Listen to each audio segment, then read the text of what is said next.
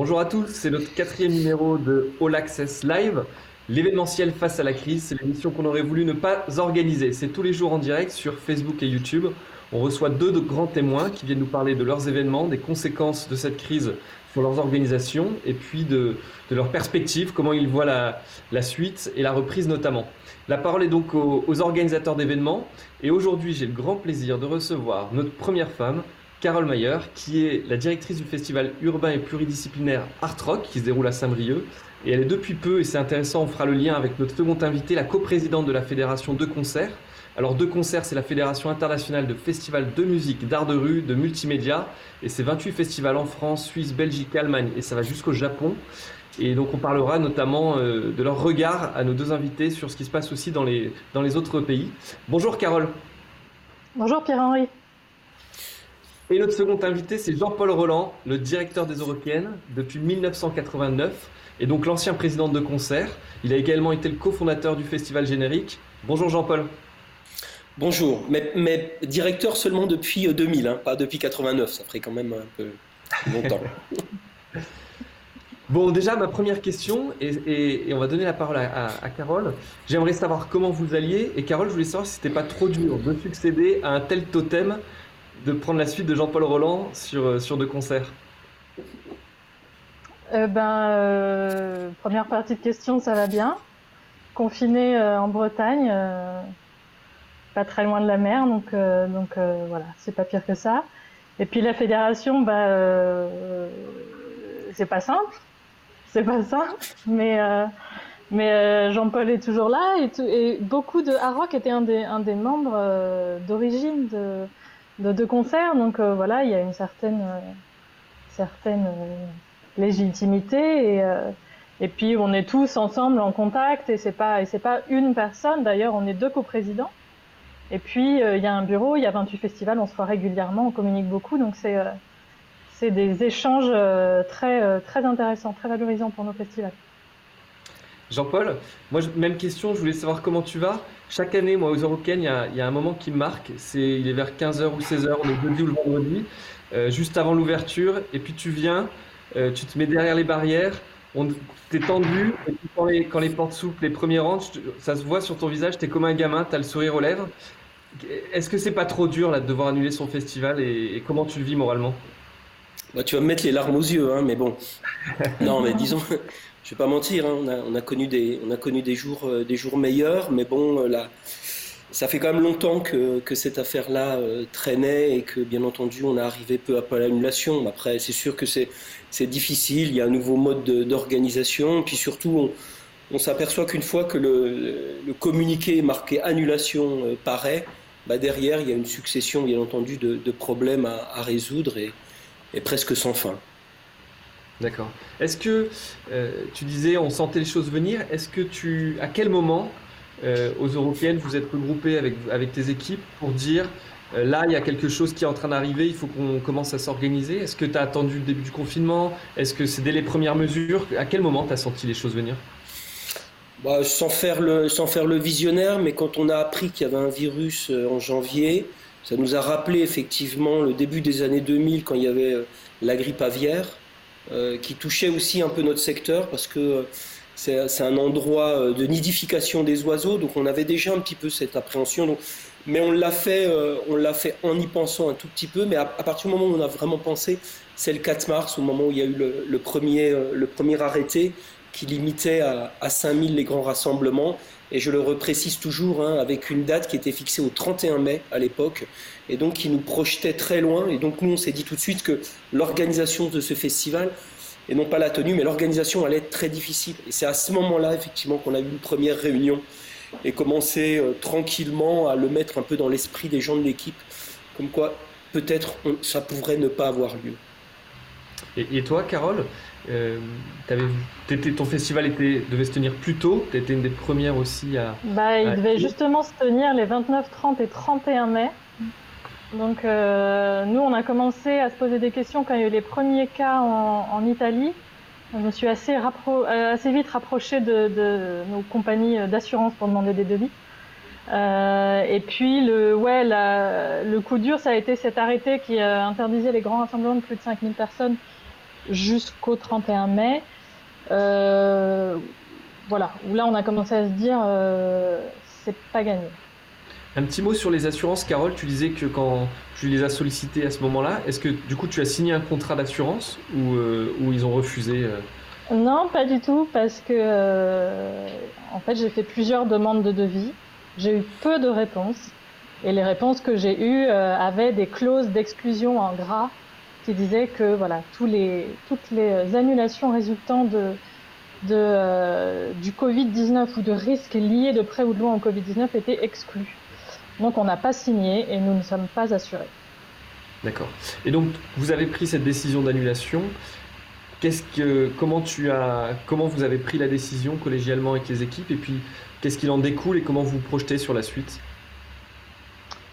La décision, elle est venue, euh, je dirais, mi-mars, euh, euh, notamment avec la programmatrice, le directeur technique. On s'est vite rendu compte que que ce serait pas possible. On a essayé, on a échafaudé plusieurs plans B, plan C, plan D, en se disant on va quand même réussir. Vous avez réfléchi au, au scénario du report ou c'était tout de suite non, on le fera l'an prochain? On n'a on pas pensé à un report total parce que parce que c'est pas possible. Déjà en Bretagne, il y a des festivals euh, en, saison, il y a plusieurs festivals par semaine, donc c'était pas possible. Et, vu que, que a, lieu en ville, dans des bâtiments existants qu'on nous met à disposition, ça s'improvise pas quoi. Donc c'était pas le report, mais peut-être une plus petite édition ou un événement plus petit ou plus spécial à la rentrée. Enfin voilà. Mais on se rendrait pas forcément compte au début que ce serait que même la rentrée pourrait être impactée. Et puis surtout, en fait, en termes euh, économiques, euh, on s'est vite rendu compte que ce qu'il fallait, c'était absolument sauver le festival et que du coup, il était envisageable de ne rien faire. Euh, enfin voilà, rien n'était envisageable et il fallait surtout pas prendre de risques financiers. Donc, on ne fait rien avant 2021. Toi, Jean-Paul, le... il y a cette décision que vous avez prise tout récemment. Est-ce que vous aviez d'autres scénarios? Est-ce que vous aviez élaboré plusieurs plans en fonction de l'évolution? Ou est-ce que tout de suite, parce que vous avez des, notamment beaucoup d'artistes internationaux, très vite vous avez dit, il faut qu'on reparte sur une nouvelle édition Et puis il y a un autre point que j'aimerais que tu abordes, Jean-Paul, comme Carole, elle pourrait aussi nous, répondre. Vous avez un ancrage local très fort avec des impacts sur euh, plein d'autres gens, euh, les, dans le tourisme, euh, les, commerçants locaux et ainsi de suite. est-ce que vous mesurez un peu, est-ce que vous avez des retours de ces gens-là sur les difficultés que ça va leur créer? Alors sur, euh, sur l'annulation, euh, effectivement, je, je, rejoins Carole, hein, c'est-à-dire que nous, dès le début du confinement, on a, on a compris que c'était le seul scénario euh, possible pour les raisons évoquées, les tournées d'artistes, la crise sanitaire qui, qui n'avait pas la même temporalité, on voyait bien, suivant les, les, pays. on a quand même beaucoup d'artistes internationaux, je crois qu'il y avait une, une, quinzaine ou une vingtaine de, de nationalités. Et donc le seul scénario, c'était l'annulation. Et puis, au moment où euh, on parle de ça, bien entendu, il y a, un temps d'arrêt qui doit se faire sur les structures et voir ce que l'on avait déjà engagé et ce que l'on était en train d'engager. Et c'est ça aussi qu'il faut bien qu'on comprenne, c'est-à-dire qu'il y a le temps de préparation du festival, mais il y a aussi, euh, y a aussi l'avant qui permet de préparer ce festival. Concrètement, euh, commander une scène, commander des lights, etc., etc., former des équipes. Et donc là, on a souvent parlé d'hémorragie, d'arrêter l'hémorragie quand on alertait euh, euh, les, autorités, qu'elles soient euh, ministérielles ou préfectorales.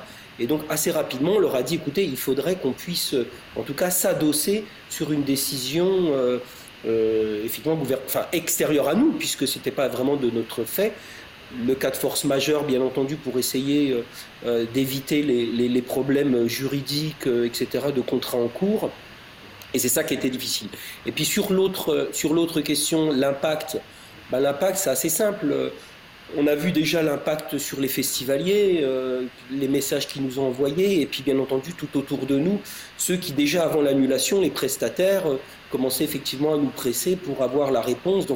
On s'apercevait effectivement de, l'étendue entre guillemets des dégâts, mais pour euh, en avoir une idée très précise, moi je, suis avec, les, avec mes équipes en ce moment en train de, faire une crise, c'est-à-dire qu'on a, on a un mapping de tous ceux qui travaillent avec nous, que ce soit les intermittents, les, les prestataires, les bureaux de presse, les graphistes, etc.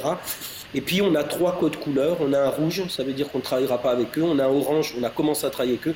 Et on a un vert, la, la mission a été accomplie. Et quand on voit cette, ce mapping-là, il va nous servir finalement pour nous euh, à pouvoir montrer visuellement, j'allais dire prendre compte visuellement, notamment au préfet, de cet impact euh, dû à l'annulation des, des, festivals. Au, en, aux Eurokéennes, on l'avait mesuré en 2017, euh, on, était à, on était à 13 millions d'euros à l'époque de retombées économiques, donc ça, ça, touche des secteurs, mais qui vont même au-delà de ceux qu'on a identifiés. Finalement, l'exercice que tu es en train de faire, c'est celui que, tous les organisateurs font souvent après l'événement, essayer de mesurer les retombées économiques pour aussi justifier euh, les soutiens des collectivités parce que ça crée de l'emploi, parce que ça crée de l'activité et du dynamisme local. Et là, tu es, en train de le faire en... En tout cas, ce qui est certain, c'est que là, tu es en train de le faire avec des éléments très concrets qui remontent du terrain, de gens qui sont affectés en direct. On a une question qui est, euh, qui est un peu liée aussi à ce tissu économique euh, qui vient de nous être posée par Nicolas Bouchard, qui dit comment se comportent les mécènes et les sponsors vis-à-vis du festival. Et c'est une question que je poserai à tous les deux. Est-ce qu'aujourd'hui, euh, ces grands mécènes, on peut penser à des banques, des assurances qui sont touchées comme d'autres, qui peuvent être dans une logique de couper tous les budgets de communication, est-ce qu'ils sont dans cette approche-là ou au contraire dans un soutien parce que vous avez tissé depuis de longue date des relations fortes avec eux? Peut-être Carole déjà, et puis après on demandera à Jean-Paul. Euh, bah, ça dépend des mécènes. Nous, on a, euh, on va faire à peu près 10% de notre euh, chiffre habituel, ce qui est, ce qui est pas grand-chose, mais on, a beaucoup de, de mécénat territorial sur le mécénat, sur le mécénat. On fait beaucoup de mécénat territorial de proximité et c'est des petites entreprises qui sont elles-mêmes victimes de la crise. Donc on comprend tout à fait qu'elles ne puissent pas nous aider, c'est normal. Effectivement, nos gros mécènes, nos, grands mécènes, eux, sont, sont, toujours à nos côtés, effectivement, partenaires bancaires ou euh, voilà, les, partenaires euh, les plus importants sont, sont maintenus. Et toi, Jean-Paul? Oui, c'est vrai que on va dire que le, le, mécénat, le sponsoring représente à peu près 25% quand même hein, de nos, euh, de nos recettes, donc c'est quelque chose d'assez élevé. Comme a dit Carole, les conditions, j'allais dire économiques, surtout que c'est du mécénat local, donc on voit très bien qu'ils étaient, euh, qu'ils allaient être euh, difficiles, enfin très affectés par, par cette crise, et qu'en plus de ça, il était pour nous un peu indécent de faire autre chose que de leur demander euh, si, bien entendu, ils allaient bien, mais simplement comme on demande bien à des gens qu'on qu'on connaît. néanmoins, je dois souligner quand même qu'il y a eu des, il y a eu des, vraiment des, pour nous des très bonnes surprises et vraiment des gestes pour nous d'amitié. Je, vraiment, je tiens à le citer, c'est notre plus grand mécène qui est le, Crédit Agricole et qui a décidé de, de donner son, le don prévu intégralement. Euh, et puis il a été suivi aussi par, par euh, d'autres mécènes, de sociétés d'économie locales, d'autres qui se sont manifestés. Et vraiment, ça nous a mis un, beaucoup de. Bah déjà, ça nous a bien entendu touché fort. Et puis, ça nous a aidé aussi à passer le cap parce que, parce que l'impact de, de ne pas faire un festival quand on sait sa seule activité, on imagine bien qu'il est, qu'il est brutal. Donc euh, pour nous, l'idée, c'est plutôt de dire aux, mécènes, bah, surtout que euh, j'espère qu'ils aillent eux bien dans leur, euh, dans leur, dans leur activité et qu'on leur donnera rendez-vous certainement l'an prochain, mais on sait très bien que ce secteur sera très affecté. Et ça souligne tout le boulot qui est fait par vos équipes. Je pense à Fred Adam qui, qui construit de longue date cette relation de confiance avec tous les partenaires. Euh, mais ça montre aussi que, parce que vous êtes un gros festival, donc vous avez la possibilité d'avoir des équipes sur ce type de sujet, ça vous sécurise plus. Est-ce que vous êtes inquiet pour des petits festivals qui, eux, n'ont pas euh, un Fred Adam, qui n'ont pas une aussi grosse équipe, qui n'ont pas le même soutien. Est-ce que, est que vous pensez qu'il y en a qui risquent de disparaître? Moi, je, je, pense que, alors effectivement, chez nous, euh, Fred Adam, Johanna sont des gens qui qui prennent vraiment à cœur ce, travail et qui ont une relation euh, à l'année avec des, Et je pense que c'est pas une histoire de taille, c'est plutôt une histoire de comment on aborde le, mécénat. Hein. Effectivement, on l'a toujours dit, aborder le mécénat et aller frapper à la porte un mois avant la manifestation euh, pour demander une obole, ça marche pas. Mais c'est d'organiser finalement une, sorte de club ou des, des relations, j'allais dire, euh, très tenues entre le la structure, enfin entre l'événement et, la structure. Sur les, sur les petits, bien entendu que ça va être difficile, mais c'était déjà difficile avant pour les petits et les grands, les festivals. Hein. C'était c'est un, système économique euh, ultra fragile, ça a été dit euh, mille fois. Euh, en plus, quand on est une association à but non lucratif, comme on l'est, le but c'est simplement d'équilibrer. donc on voit bien que quand on a un, un coût comme on l'a là, euh, ça va être bien entendu très très difficile. Et les solutions, elles sont pas, euh, elles sont pas énormes hein, euh, pour, pouvoir refaire.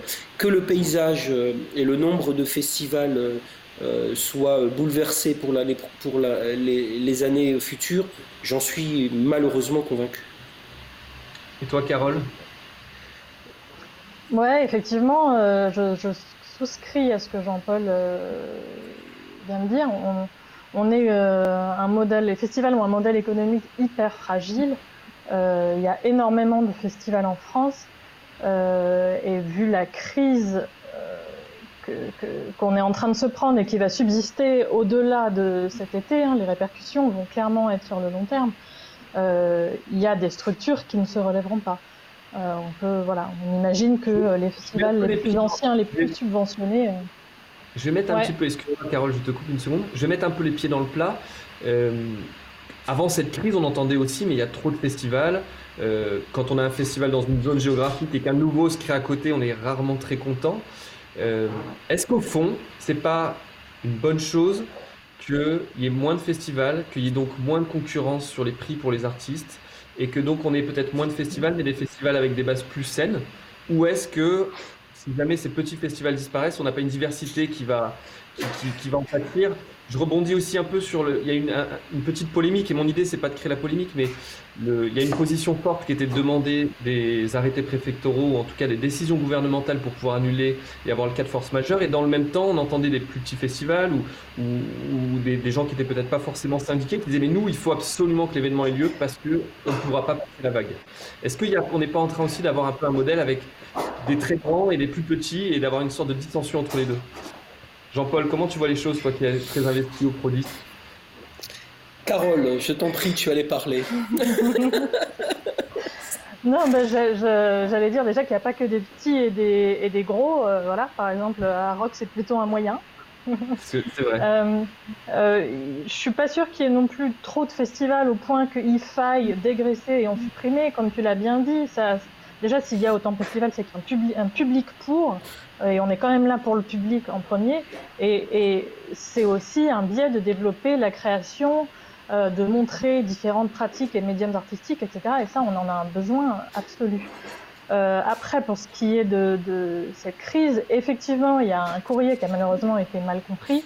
Euh, dans les faits, on avait tous besoin, et là-dessus tout le monde était d'accord, d'indications de euh, jusqu'à quand les événements sont-ils interdits et à partir de quelle jauge Parce qu'un festival, ça se prépare pendant plusieurs mois. C'est dans les derniers mois de préparation qu'on engage la plupart de notre budget. Donc il nous faut cette info au plus vite, quoi. Euh, donc, donc, ouais, voilà. Je, je laisse Jean-Paul finir. moi, moi, j'arriverai jamais à dire qu'il y a trop de festivals. J'ai souvent dit que euh, c'était pas un problème de nombre de festivals, c'est plutôt un, c'est plutôt de la pertinence des projets euh, dont on a finalement besoin euh, et que peut-être euh, certains événements se qualifient effectivement de festival un petit peu, peut-être un peu trop rapidement, mais moi je me suis jamais battu sur, sur ça. Euh, je ne vais pas non plus euh, verser dans le darwinisme culturel euh, qui dirait qu'il va y avoir une sélection naturelle, etc. C'est simplement que, comme a dit encore une fois Carole, c'est qu'il faut qu'on montre qu'il y a une grande diversité et que la France, la France est à mon avis un vrai exemple là-dessus de, de, petits, de grands festivals, de tournées, de liens qu'il y a aussi avec les SMAC, etc., les diffuseurs locaux. Et je crois que c'est tout ça qui va être euh, bouleversé. Donc il ne va pas simplement y avoir un pan qui va dire bah, finalement les petits vont partir, les plus solides vont rester. Je crois que tout le monde va être, euh, tout le monde va être euh, finalement affecté peu ou prou, à mon avis, par cette, par cette crise. Et j'espère juste, et c'est ça, je pense que c'est ça maintenant le, le rôle des festivals, c'est de montrer que au-delà de la, on va dire un peu de la, de la stupeur des annulations, bah, c'est qu'effectivement, on montre exactement maintenant bah, que nous sommes des, acteurs, au-delà des acteurs culturels, mais des acteurs aussi économiques, et qu'il y a plein de gens autour de nous. Il y a, beaucoup de boîtes hein, à Belfort qui se sont créées réellement dans le, sillage des, des Européennes. Je pense à des des installateurs, euh, par exemple, euh, de fibres, euh, des gens qui travaillent sur le sur l'internet, d'autres qui ont monté des, des choses concernant l'installation des toilettes, par exemple, de spectacles, et, qui n'auraient jamais pu se baser à Belfort parce que s'il n'y avait pas les, les Donc, donc maintenant, on, doit y aller tous ensemble dans cette affaire-là. quoi. Et c'est plus l'histoire de savoir s'il y a des gros ou des petits festivals, mais surtout s'il y a des écosystèmes à, à, à protéger. Tout à l'heure, tu devais euh, à 15h être. Euh, il y avait une réunion avec euh, le ministère de la Culture et, notamment d'autres festivals. Tu as préféré être avec nous, déjà, je t'en remercie. Quelles sont les batailles qui sont aujourd'hui Quelles sont les batailles que vous portez aujourd'hui? C'est quoi les grands sujets? Quelles sont les demandes qui sont portées devant le ministère de la Culture? Bah, Je crois que la, première chose, c'est un, plan de relance digne de ce nom. C'est-à-dire, euh, bah voilà, hein, il faut un plan Marshall, un New Deal hein, sur, euh, sur l'état de la culture. Euh, la prise en compte aussi, et c'est ça la, difficulté qu'on a les festivals, c'est que nos, dates prévues vont certainement se passer au moment où la vie, on espère, reprendra, vie quotidienne reprendra ses droits. Et donc, on souhaite que les, que les dispositifs, notamment de, de l'aide à l'activité partielle, soit bien entendu euh, maintenu jusqu'à la fin de l'année, voire au-delà, puisqu'on a une seule activité, nous, euh, au printemps et en été, enfin pour Carole et moi, et à partir du moment où on l'a plus, bah, ça veut dire qu'on n'a plus rien jusqu'en décembre, voire même jusqu'à l'année prochaine. Et donc si on ne bénéficie pas, en tout cas déjà de, la prolongation de ces aides, je sais que c'est en discussion, je sais qu'avec l'événementiel, il semblerait qu'il y ait une porte ouverte, il faudrait qu'elle s'ouvre aussi pour celle de la, de la culture. Et puis l'autre chose, à mon avis, effectivement, c'est qu'il euh, y ait une vision, euh, que la vision, en tout cas maintenant, change localement euh, je parle notamment des préfets. Alors le nôtre, euh, on a des très bons, euh, des très bons rapports avec ce nouveau préfet, mais effectivement maintenant, je pense qu'il faut, il faut ne plus parler pas seulement de l'aspect régalien, c'est-à-dire la sécurité, combien on vous met de gendarmes, combien il y a de pompiers, mais qu'on regarde maintenant notre affaire de façon aussi économique, et qu'à partir de ce moment-là, je pense que le regard effectivement changera.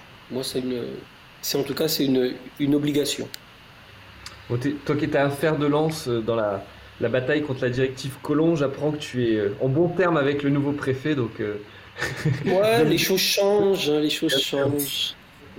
Carole, tout à l'heure on parlait de deux concerts. là, on parle beaucoup de ce qui se passe en France sur les festivals. Qu'est-ce que disent les autres festivals internationaux? C'est comme nous, ils sont dans l'incertitude. ils trouvent que notre modèle est génial. À toi. Je t'ai coupé. Ouais ils sont, non, c'est moi qui ai coupé. Euh, ils sont, ils sont annulés aussi. En fait, on voit dans le monde entier euh, euh, tous les festivals, les plus gros comme les plus petits et les plus connus sont annulés. les mêmes questions se posent dans tous les pays, c'est-à-dire comment on soutient cette économie, pour, cette économie, cet écosystème pour qu'il puisse s'en remettre? euh, comment on aide euh, nos personnels temporaires et ceux qu'on appelle en France les intermittents. Euh, on, peut rajouter ça aux aides qui étaient demandées par Jean-Paul tout à l'heure, mais pour la France, il faut à tout prix une année blanche pour les intermittents afin qu'ils puissent survivre à, toutes ces annulations. Quoi. mais nous, à deux concerts, comme tu le disais tout à l'heure, on a des membres qui sont en Belgique, en Suisse, en Allemagne, au Danemark, Japon, Canada, et tous on a tous les mêmes discussions. C'est euh, voilà, comment on rembourse nos billets, comment on aide euh, les, groupes en développement, comment euh, on aide nos salariés, comment on fait avec les personnels temporaires. c'est pour ça qu'il y a vraiment des positions à prendre au niveau des gouvernements, du ministère de la Culture, du ministère du Travail et du ministère de l'Économie en France, mais aussi au niveau de l'Union européenne. À toi, Jean-Paul. Oui. Oui, je veux vraiment insister aussi là-dessus parce que là aussi on est, on est toujours d'accord en tout cas avec, euh, avec Carole. Et je pense que l'année blanche euh, pour les intermittents me semble effectivement la, la seule et bonne solution parce qu'on voit bien le décalage qu'il va y avoir notamment sur un, été où il va certainement rien avoir, et puis une rentrée qui aura du mal à être préparée. Hein. une rentrée, euh, je vais dire, bon, je pas trop comparativement, mais c'est pas, ça va pas être un resto, c'est-à-dire qu'on ne dit pas le lendemain, on ouvre, il y, a, des temps de préparation qui, qui n'ont pas dû être faits, de répétition, etc. Et donc il faut absolument effectivement protéger le statut d'intermittent si on ne veut pas retrouver en tout cas un un secteur complètement dévasté, parce que c'est quand même ceux qui nous aident à construire techniquement nos manifestations. Donc, tout à l'heure, le, on parlait de l'économie d'un festival. Jean-Paul, tu dis, on peut ne pas avoir de revenus pendant un an. Euh, il y a une question qui nous est posée par OnTours, qui est de dire, y a-t-il des projets de faire autre chose qu'un festival pour lisser l'activité et les revenus sur l'année? Je sais, Jean-Paul, que vous aviez euh, des projets d'investissement. Est-ce que quand on est dans la crise comme ça, euh, dans ton rôle de directeur, tu es plutôt à dire il faut qu'on aille à contre-courant, il faut maintenir ces projets parce que ça va permettre de relancer la machine pour nous et pour l'économie Ou est-ce que tu es plutôt à dire attention, recentrons-nous sur notre cœur d'activité? Ah, Écoute, j'aimerais, bien te dire la première solution, mais je vais être tout à fait honnête, je pense à la deuxième. Parce qu'effectivement, la, question de diversifier l'activité, euh, on va dire qu'on était déjà engagé sur des, des projets. Euh, qu'on préparait depuis plusieurs années, mais elles ont eu un coup de fin brutal parce que bien entendu, euh, je dois te l'avouer, c'était pas une histoire d'ouvrir un magasin de fleurs ou d'outillage, mais d'être quand même toujours dans, euh, dans le spectacle live. Quoi. Et, donc à ce moment-là, effectivement, tout s'arrête. C'est ça, la, c'est ça la, vraie, euh, la vraie difficulté. Alors, qu'est-ce que ça va être? Je pense que les questions qu'on, qu'on se pose nous amènent presque dans un état de vertige. Hein. C'est de savoir est-ce que l'on va retrouver les spectacles comme on les, imagine, et si on les retrouve, quand est-ce qu'on les retrouvera? Et puis, entre-temps, est-ce que les mesures, euh, est-ce que les mesures sanitaires dont on commence à entendre des, grandes précisions ne vont pas avoir un effet anxiogène? Hein, sur, les, euh, sur les spectateurs. On voit qu'il y a des sondages qui commencent à être euh, divulgués en ce moment. Est-ce que vous retourneriez dans les spectacles avec les, les, mesures de, de, distanciation sociale? Est-ce que vous retourneriez au cinéma? Pardon. Je te coupe une seconde parce que tu me, tu me prépares ma transition. euh, il y a le festival des carrières Starrock qui se déroule à, à Eux, ils sont le 22 le 23 août. Et, euh, et on l'a vu, tout ce qui est au-dessus de 5000 personnes est annulé jusqu'au 1er septembre. On ne sait pas si des événements avec des jauges inférieures comme, les carrières Saint-Roch, puisque c'est entre 500 et 3000 la jauge de ce festival, euh, on ne sait pas s'ils pourront réellement avoir lieu. Et ils ont lancé un petit sondage hier et c'est intéressant de voir les réactions. La, question est la suivante, c'est si le festival pouvait avoir lieu, seriez-vous au rendez-vous? Point. Oui, malgré les gestes barrières, ou bien non. Et euh, on est actuellement entre 65 et 70% euh, des festivaliers qui disent oui, on serait présent.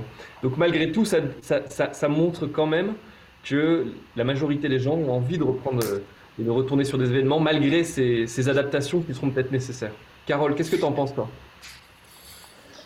Bah, On espère déjà que les gens auront envie de revenir. Euh, on peut s'attendre aussi à, ce qu'il y ait des comportements assez générationnels.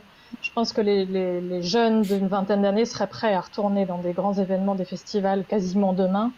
Euh, alors que les voilà les personnes, euh, les adultes, les personnes plus âgées attendront un petit peu plus quoi. Euh, après la question c'est on parle de gestes barrières, on est un festival. je on va pas pouvoir parquer les gens un par mètre devant devant une scène donc voilà des, gestes barrières c'est assez difficile à imaginer.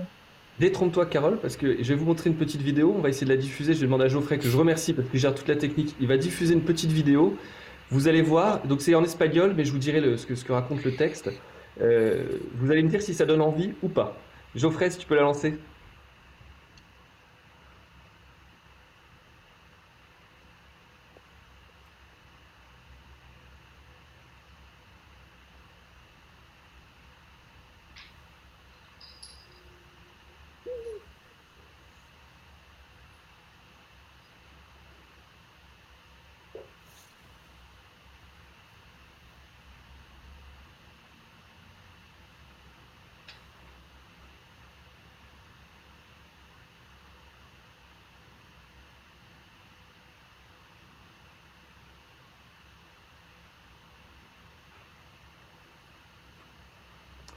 Alors, je ne sais pas si vous avez eu le son, mais je crois que les, gens qui regardaient ont eu le son.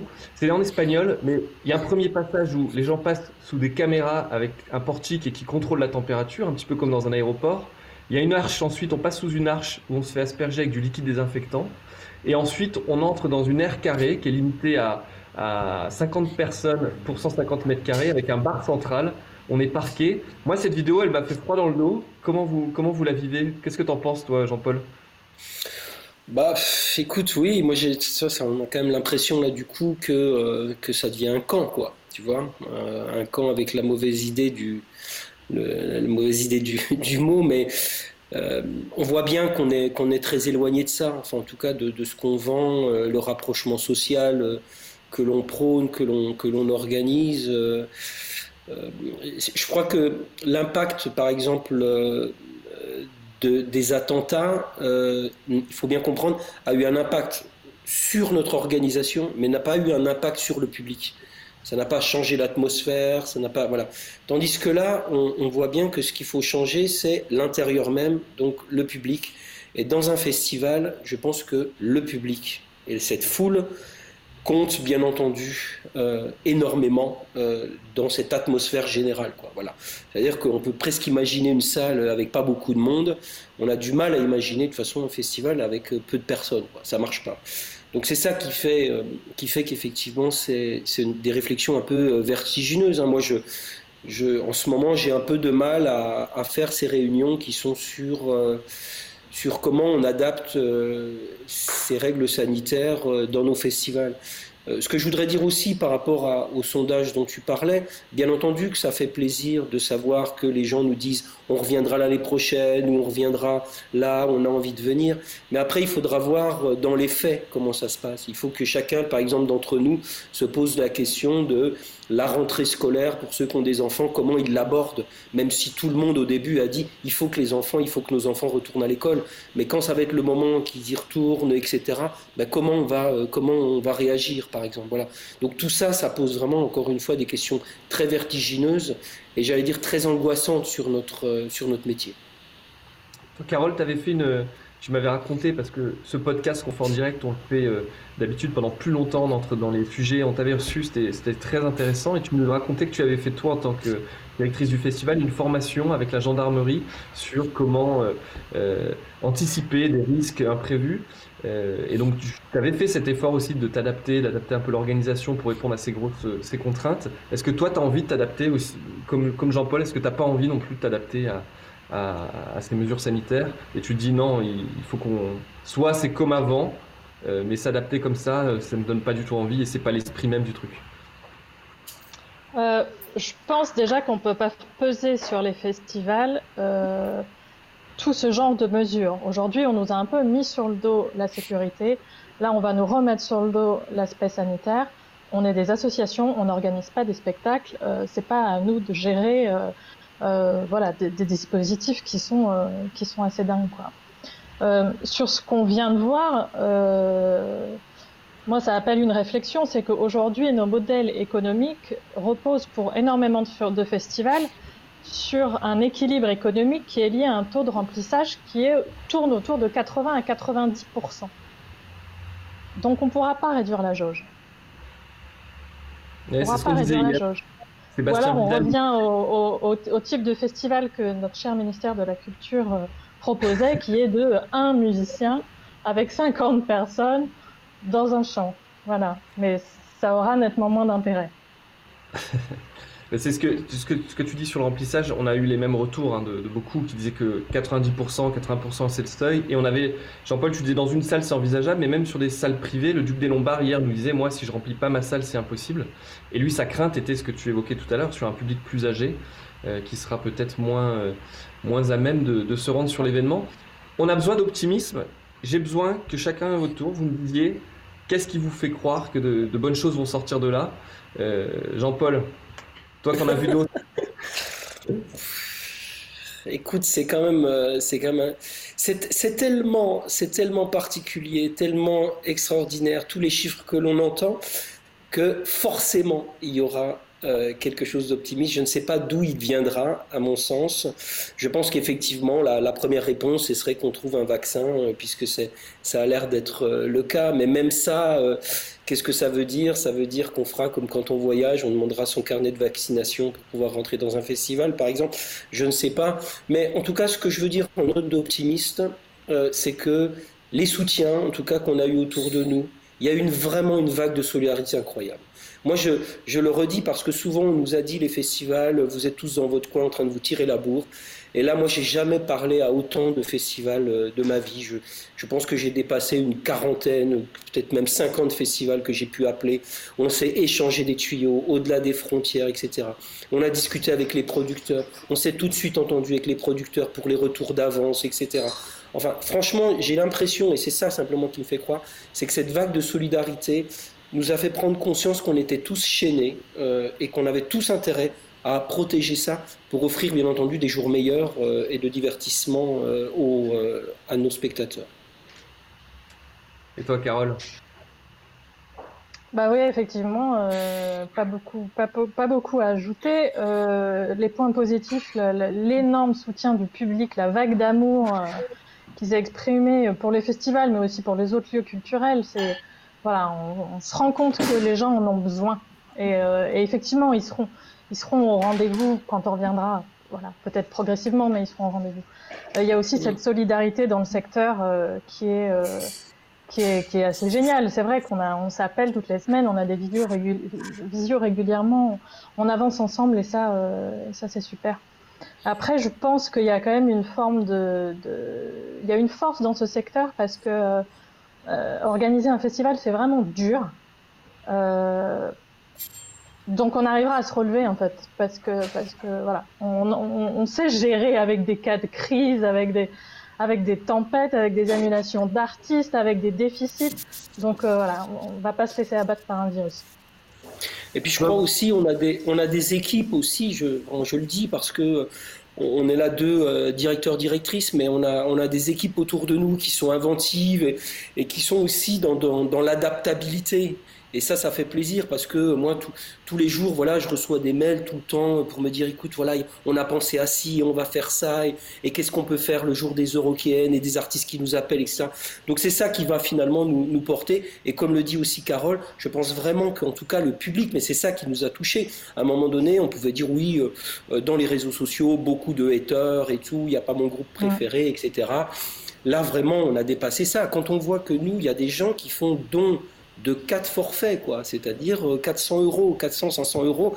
Franchement, je ne sais pas quoi penser, tellement ça me, ça me touche, et rien que pour ça, je pense que nous avons un devoir, en tout cas, euh, on leur doit quelque chose, on leur doit quelque chose maintenant, et ce sera à nous de l'inventer. On va te faire pleurer une deuxième fois, Jean-Paul. Non. Bon, en tout cas, je suis un peu déçu parce qu'aucun de vous n'a dit qu'une des bonnes choses de cette crise, c'était ce podcast. Mais en tout cas, je vous remercie parce qu'on a passé un super moment. Merci pour votre temps et votre expérience. Demain, on continue, ce sera à 15h. Et donc, nos invités seront les suivants. On recevra Laurent Tanguy, qui est le directeur de Paris Manga. Ça devait se tenir les 7 et 8 mars, donc il était pile euh, au moment du début du confinement, et ça a été un des premiers à être impacté.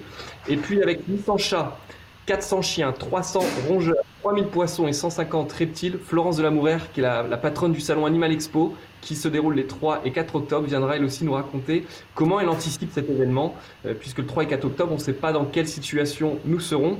Merci à vous, bonjour aux équipes des Oroch et, et d'Art Rock, et à bientôt. The Show Must Go On, salut Merci beaucoup. Merci beaucoup, à bientôt.